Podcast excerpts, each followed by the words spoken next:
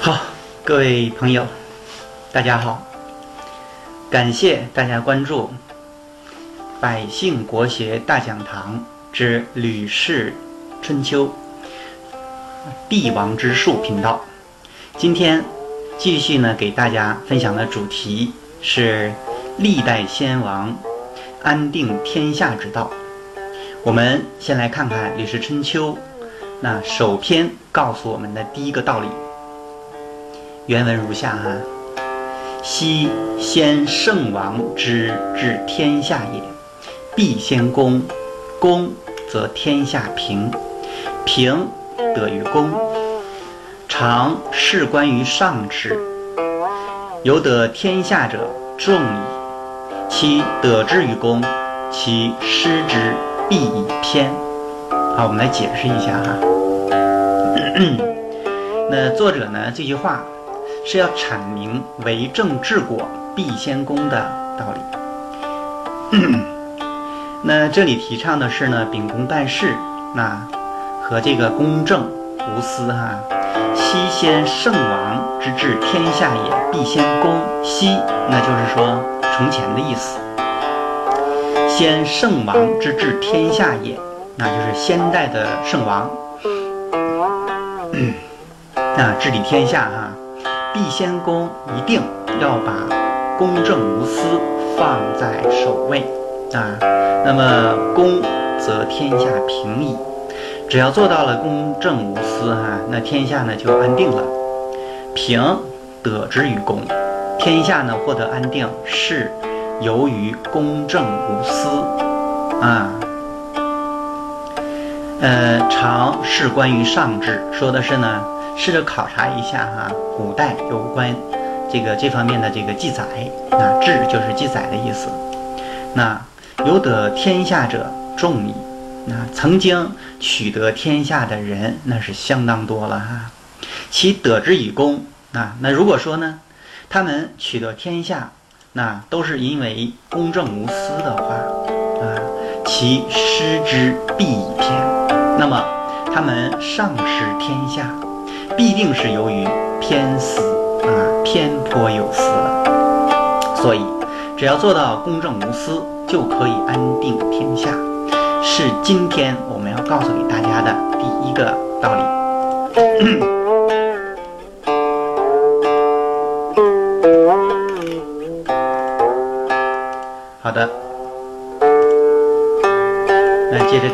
着给大家分享哈。那么，大学当中。他呢提出了三纲领和八条目，那简称三纲八目。啊，这是呢儒学啊为我们展示的人生进修的阶梯。用今天的话来讲呢，就是古人的人生规划啊。那说到人生规划，今天我们好多人啊都没有做人生规划，对吧？走到哪儿啊算到哪儿。小的时候呢想当个省长。当当主席当省长哈，那上了小学呢，觉得当个市长就够了；到上了初中呢，那觉得当个县长也行啊；到了高中，觉得乡长就不错了。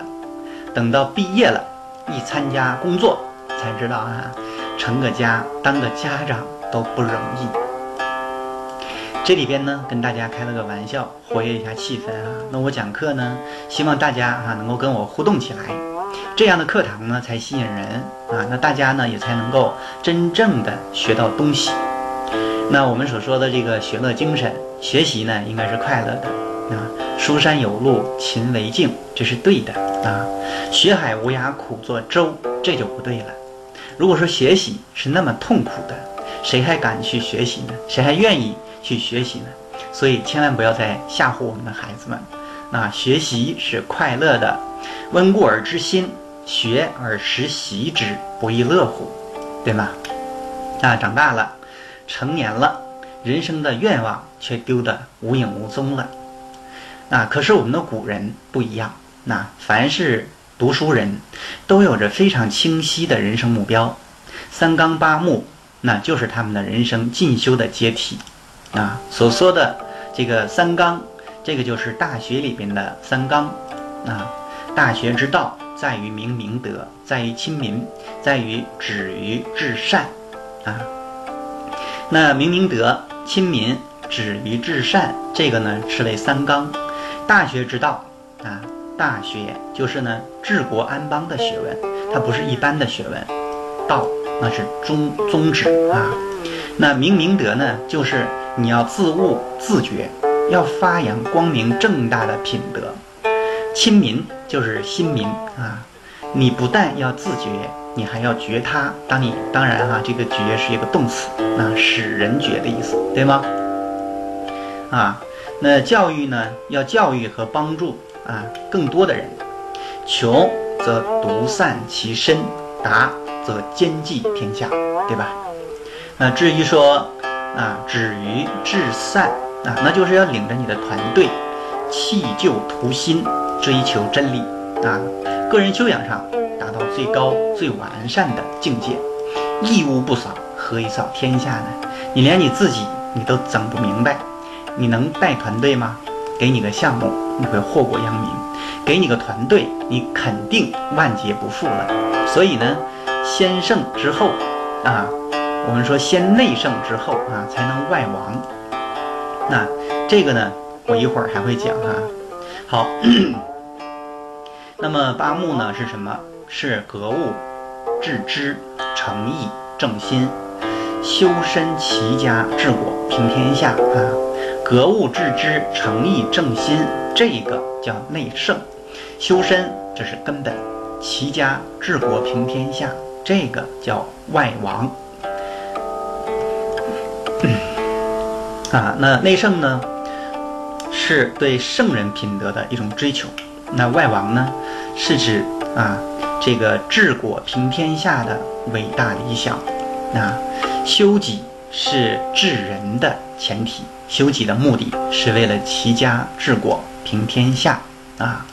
那说明呢，治国平天下和个人的道德修养有着很大的内在联系，这是很重要的啊。一个品行不好的人，能干出什么大事来呢？所以中国人啊，骂人的时候最狠的一句话就是什么？这个人太缺德了，缺八辈子德了啊！那么你这么一骂，这个人基本上就完了，多狠哈！可是好多呢，老外他整不明白啊，那能不能干事儿跟一个人的德行有什么关系呢？所以国外才会有希特勒、墨索里尼，才会有广岛和长崎的原子弹，才会有东条英机。才会有啊，土原肥贤二才会有靖国神社，那才会到现在都不承认清华史，是不是缺德？我们的古人八岁就要上小学，啊，学习洒扫应对进退啊，礼乐射御书数啊等这些呃文化基础知识和礼节。十五岁上大学，学习伦理政治。哲学，那等等啊，这些穷理正心、修己治人的学问，那这里边呢，我们不多说哈，有机会给大家详细的去讲，供大家参考哈。那接下来我们言归正传，那这个结合今天的主题，我们先给大家讲第一个故事，管仲啊，管仲是吧？公字当头的故事。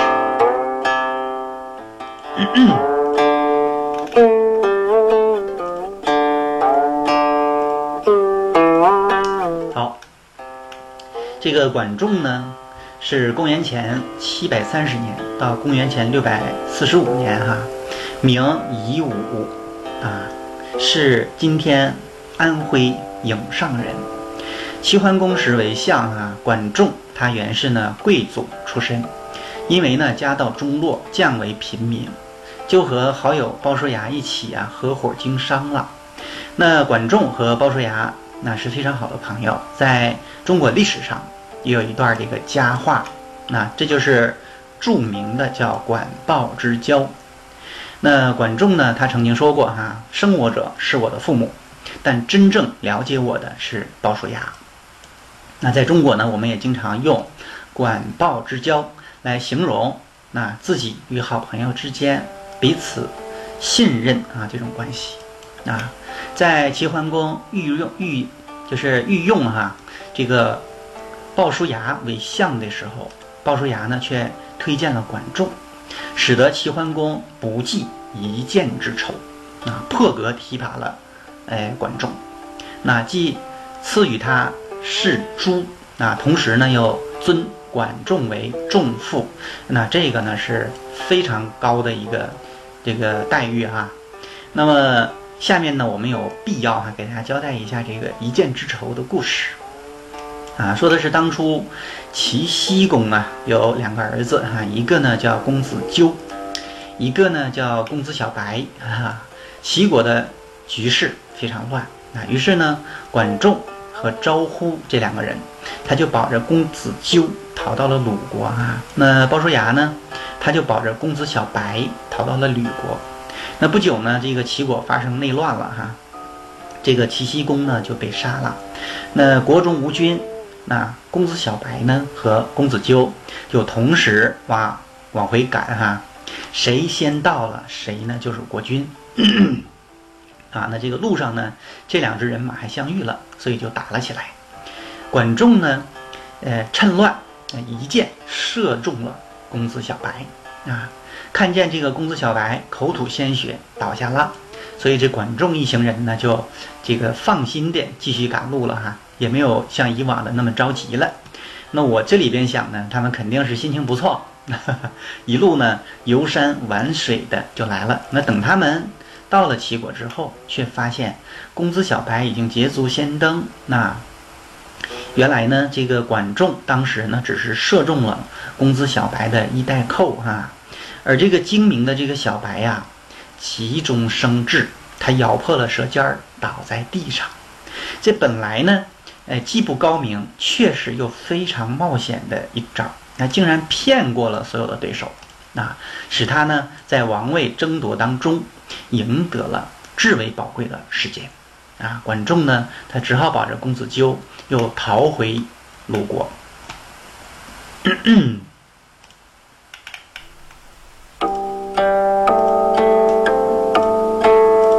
好，那公子小白在齐国，他站稳了脚跟啊，那这就是。后来的齐桓公啊，可是呢，他并没有忘记鲁国还有个巨大的危险啊，公子纠。通过呢外交上的威胁，齐桓公迫使鲁国杀掉了公子纠啊。那个叫做遭呼的人啊，也自杀殉主了。那管仲呢被活捉啊，鲍叔牙就说哈，这个管仲应该留下哈，他有治国安邦的大才能，那可以为我们出力呀。齐桓公说：“他可是我的仇人，我怎么能够放过他呢？”那鲍叔牙讲哈，这个当初结怨是因为各为其主啊。现在齐国新定，正需要像管仲这样的人才啊。你欲成霸王之业，怎么能够斤斤计较个人的恩怨呢？于是呢，这个鲍叔牙说服了齐桓公，将齐国的国政交给了管仲。从此，这个管仲呢就成为了齐国的国父，啊，齐桓公呢称他为仲父，那辅佐齐桓公跻身春秋五霸之列，啊，齐桓公不但不计较一箭之仇，反而破格提拔了管仲，那既赐予他世租，同时又尊他为仲父，那但是呢，管仲。也并没有因此而偏私鲍叔牙啊。那在这个管仲病得很重的时候，齐桓公呢就去探望他，在病榻之前，齐桓公就问他啊，这个问长问短啊，最后才小心翼翼地问了一个问题，说您现在这个病啊已经很重了，那万一有一天您病情危急。不幸呢，离离开我们啊，那将由谁来接替您呢？那继续扶持我治国安理国家呀，啊，那说完呢，不禁潸然泪下呀，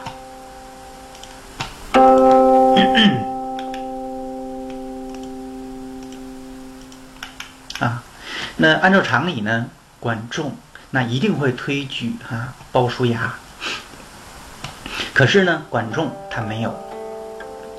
他呢撑起身子，对齐桓公说：“啊，在我身体好的时候，竭尽全力想去发现和啊这个寻找到这样的一个人，但是呢，我始终没有物色到。如今我命若游丝啊，又怎么能够来解决这样的大事呢？”齐桓公说：“这的确是关乎到国家治乱的大事。”可是您不帮我，我还能指望谁来帮我呢？万望先生能够为我指点迷津呐。管仲呢就只好答应了。接着他又委婉地问齐桓公啊：“您想任用谁呢？”齐桓公讲：“啊，那你看鲍叔牙怎么样？”管仲说：“不行啊，对鲍叔牙的为人，我是非常了解的。”鲍叔牙一生清白廉洁啊，看待不如自己的人，不屑与之为伍。偶尔听到别人有过失，他便终生不会忘记。如果实在没有别的人的话，那就用西彭吧。西彭这个人，既能够牢记先世贤人而效法他们，那同时又能够不耻下问，啊，自愧德不如皇帝。又能够怜惜不如自己的人，对于国政不该问的，他从来不去打听；对于事物不该他了解的，他也从来就不过问；对于别人无关大姐的事啊，节气啊，节气无关大节气、大姐的事儿，他一向装着看不见。那实在不行，那就用西彭吧。这个呢是齐桓公。和管仲之间的一次对话，那么齐桓公不计前嫌，任用管仲，使齐国成为独霸之首。那管仲呢，也不以己亲而见人呢，那都可以看成是公字当头，公正无私了啊。那就这个主题，我们再讲讲哈晏婴不死君难的故事，这个也是非常有名的哈。那说起晏婴。他呢是公元前五百七十八年到公元前五百年，字，呃仲，他呢历仕灵公、庄公、景公三世为官啊，在三个朝代都做官。那么，稍等哈，那么在春秋时期呢，是齐国最著名的政治家啊、思想家，还有外交家。那我们说的这件事儿呢，是发生在庄公时候的啊这样的一件事情。当时呢，有一个名叫崔杼的啊这样的一个大臣，他的妻子长得非常漂亮，非常美丽啊。那其庄公呢，对其觊觎已久。那后来二人呢，就有了不正当的关系了。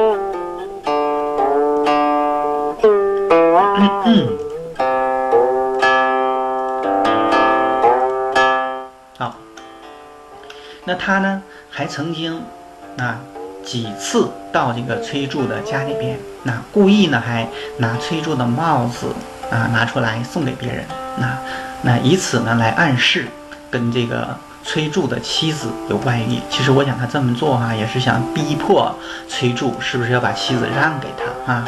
那从而呢羞辱崔杼啊？那这个他身边的侍从啊劝他。不要做的太过分，可是呢他不听啊。那给别人戴绿帽子的说法，那也就是从这儿来的哈。那这个国王啊，我们大家说他是不是有点放肆？啊他是有德还是缺德呢？那我们继续看结果哈。崔杼啊对此呢当然是怀恨在心。啊终于有一次哈，被这个崔杼逮了个正着。那庄公呢就这样被崔杼。杀死在自己的家里，大臣们呢都非常害怕崔杼哈。那这个崔杼在齐国执政啊，这个二三十年呢，骄横异常。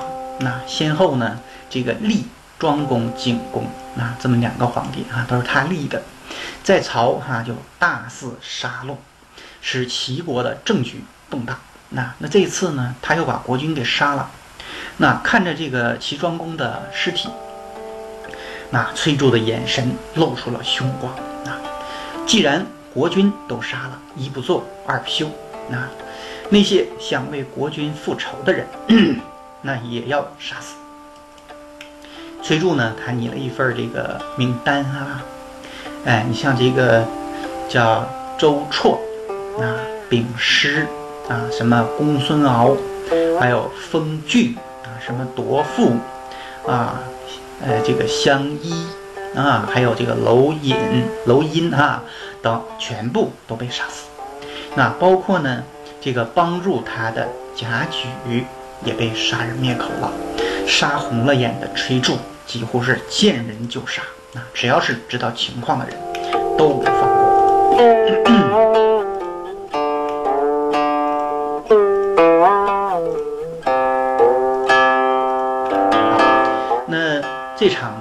随着抢老婆引发的血案，死了太多的人，所以呢，啊，别人的老婆，那你是一定不可以打主意的，就算你是国王也不行啊。那事实上呢，在历史上，啊，也曾经有过啊多起因为抢别人的老婆啊或是女人啊发生的一些大事件。冲冠一怒为红颜，这是吴三桂哈。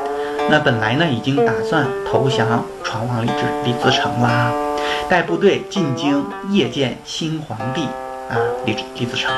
但是途中啊，听说这个大顺军在北京捉了他家的老爷子哈吴襄。那更刺激他的是呢，他的爱妾陈圆圆也被抢走了。那这个相传吴三桂当时是勃然大怒啊，厉声喊道：“大丈夫！”不能保一女子，何面目见人眼？当即挥师，第二世第二次返回山海关，哈，降而复叛，这就是冲冠一怒嘛，上演了哈这个一幕，这个绝世的冲冠一怒为红颜，为这个清廷哈清清政府嘛定鼎中原，立下了汗马功劳。嗯好，那当然了，有人说这个吴三桂呢，他并没有投降李自成哈，啊，也没有什么冲冠一怒的这样的一个说法。那么他跟陈圆圆从，呃，这个陈圆圆陈小姐哈，是从山海关往北京啊攻打农民军的过程当中认识的。啊，这个我们不讨论啊。但是呢，民间那就就要呢有这么一说，是吧？那肯定也是有它的原因的。那大家认为呢？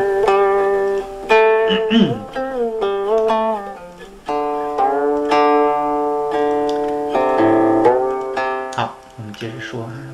那还有一个呢，就是在赤壁之战啊之前，这个周瑜呢，他之所以哈拒不投降，他一个主要的原因，那就是听了曹操的儿子啊做了一首诗。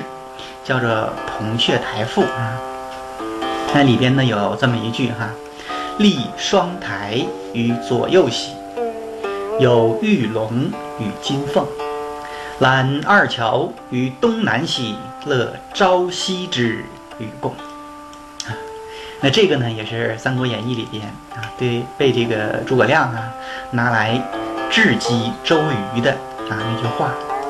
那周瑜一听就火了。这老曹是要抢跟我主公的媳妇儿啊，还乐朝夕之与共。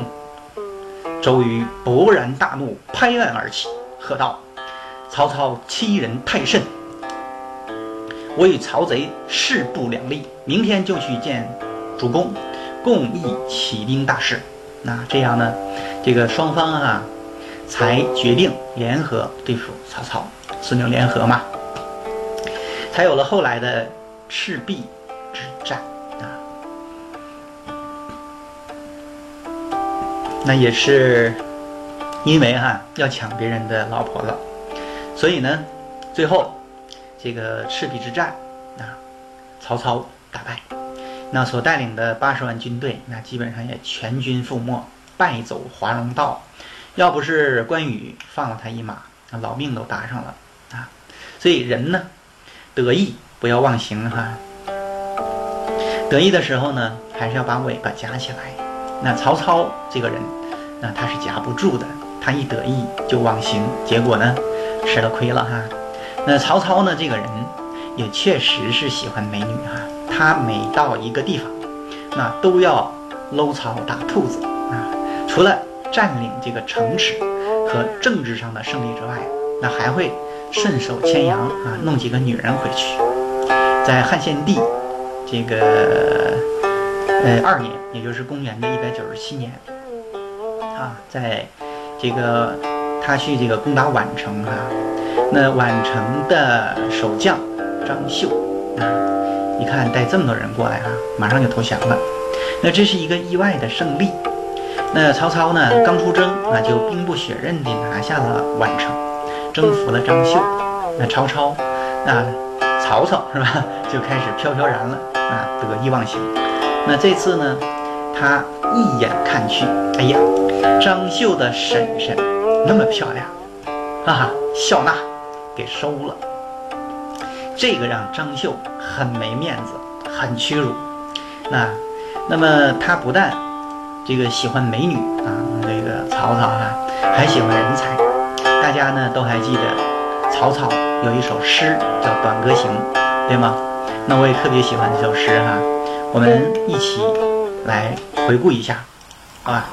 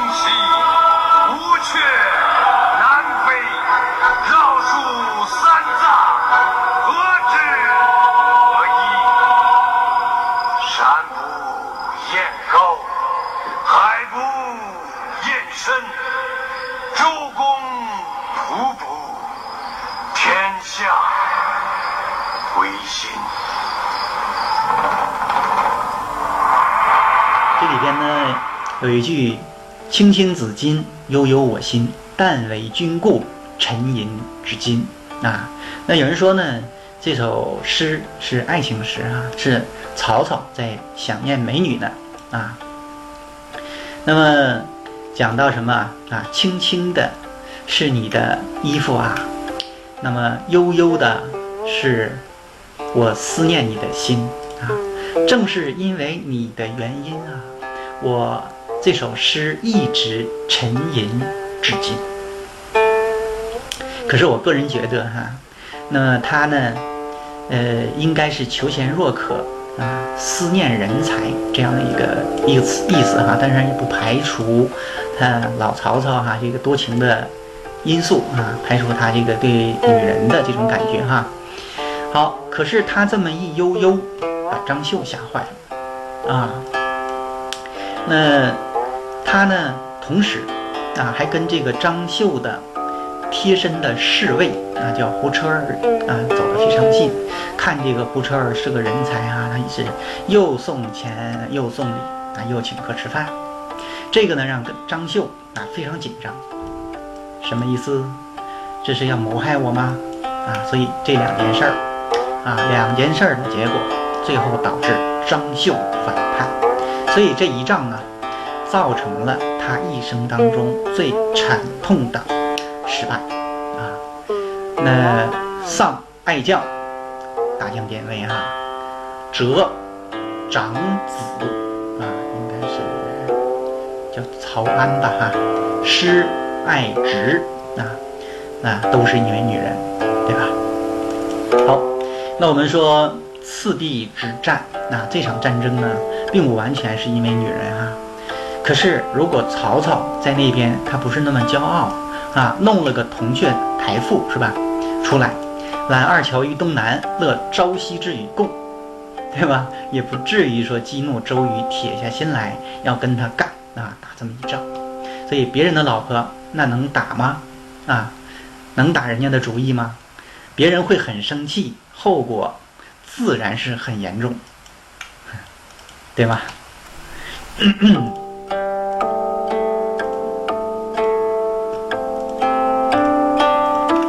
好，那我们把话题拉回来哈。那大家听说这个皇帝啊？被杀了这件事儿都非常的害怕啊，提心吊胆的。那不是呢，带着自己整个家族逃跑了，那就是自己一个人跑了。总之，齐国不再是他们的家了啊，所以大家呢都不敢去哈吊唁啊。晏婴啊，听到说这个庄公死在了崔家的消息之后，立刻啊坐车就赶到了崔崔家。那他的随从就问他，说这个主人，那崔杼。杀死了国君，我们也要跟着他去死吗？啊，那手下人问啊，那这个晏婴回答啊，说国君又不是我一个人的国君，那要我去死吗？那晏子又讲啊，说做人君的，难道能够凌驾于百姓之上吗？啊，这个呢，应该是他对于国君的这种德行也是不太满意哈。那一切都应当是为了主持国家啊！那做臣下的难道仅仅是为个人的俸禄吗？一切都应该保养国家啊！从这儿出发。因此，那倘若国家啊，倘若这个国君呢是为了国家而死的，那臣下那就应该跟着他去死啊！那如果这个国君呢是为了国家而逃亡的，那臣下就应该跟着他去逃亡。那倘若呢？这个国君是为了个人的私事儿而死的啊，为了个人的私事儿而逃亡的啊，那我们如果不是他最亲近的、最宠爱的人，那怎么可以去跟随着去做呢？所以崔杼是庄公最宠信的人，他啊却杀了国君，那我凭什么要跟他去死呢？啊，那手下人又接着问说：“那咱们快逃跑吧！”啊，晏子讲哈，国君是我杀死的吗？我为什么要逃？啊，那手下人又弱弱的问，哦，好吧，那我们赶紧回去吧。啊，那晏子又讲哈，说国君都死了，我们回哪里去？进去。呃，晏子说道，他就堂堂正正的走进了崔家的院子哈，看见了齐桓公的尸体，趴在上面就开始哭丧。啊，他脱掉了帽子，顿足捶胸，啊，不顾一切的扑到尸体上嚎啕大哭。啊，哭完了，起身离去。那那这个崔杼的左右，那想要杀掉这个晏婴。那崔杼对于晏婴呢，其实也早就恨之入骨啊。但是呢，转念一想，那他对身边的人讲啊，是吧？这个晏婴啊，他是百姓。所仰望的人，啊，杀了他，我们就会失去民心，不如放了他，啊，所以呢，那就把晏婴给放了啊。嗯。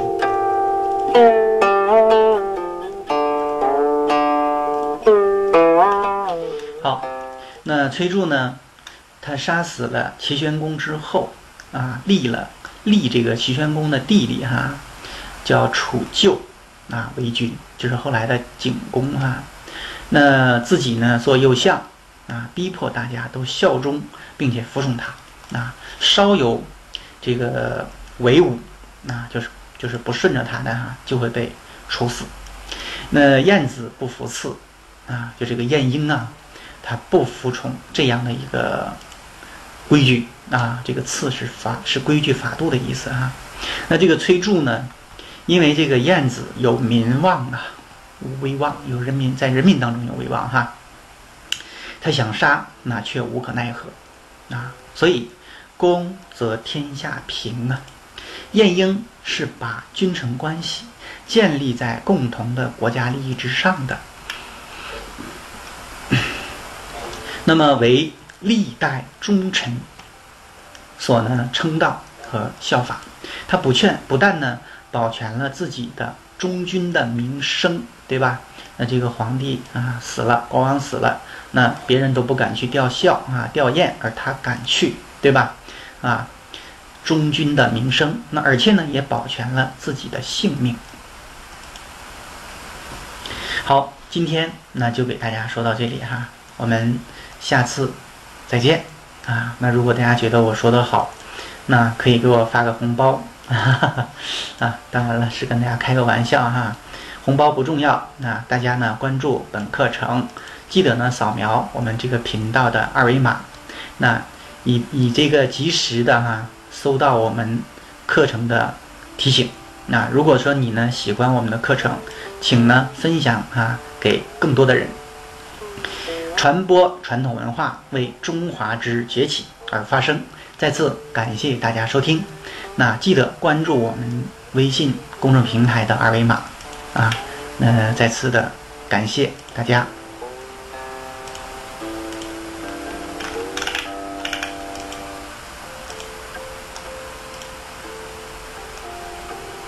好，我们就到这里哈。